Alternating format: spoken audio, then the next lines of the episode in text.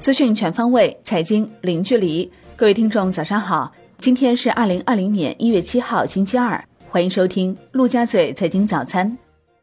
宏观方面，二零一九年十二月财经中国服务业 PMI 为五十二点五，前值五十三点五，服务业新订单指数继续温和回升，创三个月新高。服务业就业指数在扩张区间小幅走弱，增速降至二零一九年八月以来最低。央行公告称。一月六号下调金融机构存款准备金率零点五个百分点，释放长期资金八千多亿元。当日不开展逆回购操作。Wind 数据显示，一月六号有五百亿元逆回购到期。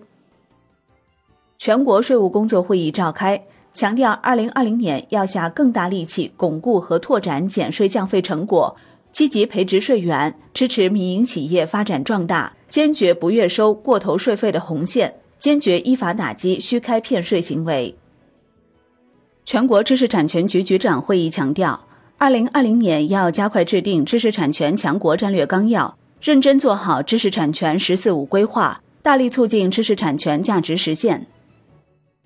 国内股市方面，A 股冲高回落，上证指数收跌百分之零点零一，三千一百点得而复失；深证成指涨百分之零点三九，创业板指涨百分之一点三。两市成交额超八千亿元，创出逾八个月新高。北向资金净流入四十三点五五亿元，连续三日净流入。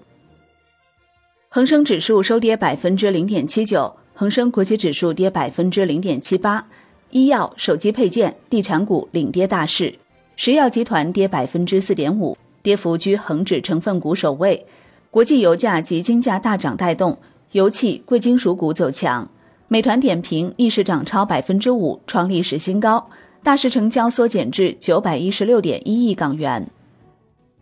证监会消息，浙矿重工、贝氏达克、京北方首发一月十号上会，中国船舶发行股份购买资产一月十号上会。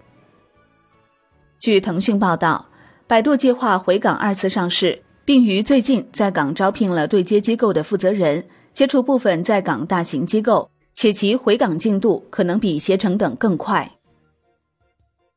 小米集团公告称，董事会根据股份奖励计划奖励合共四千八百九十二点五六万股股份与一千六百四十六名选定参与者。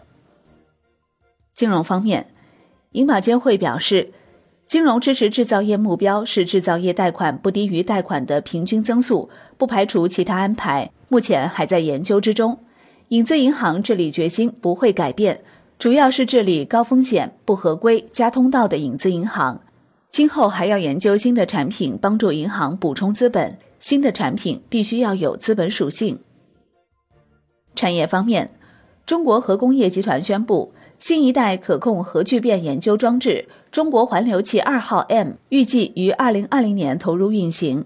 该实验装置的建成将为人类真正掌握可控核聚变提供重要技术支撑。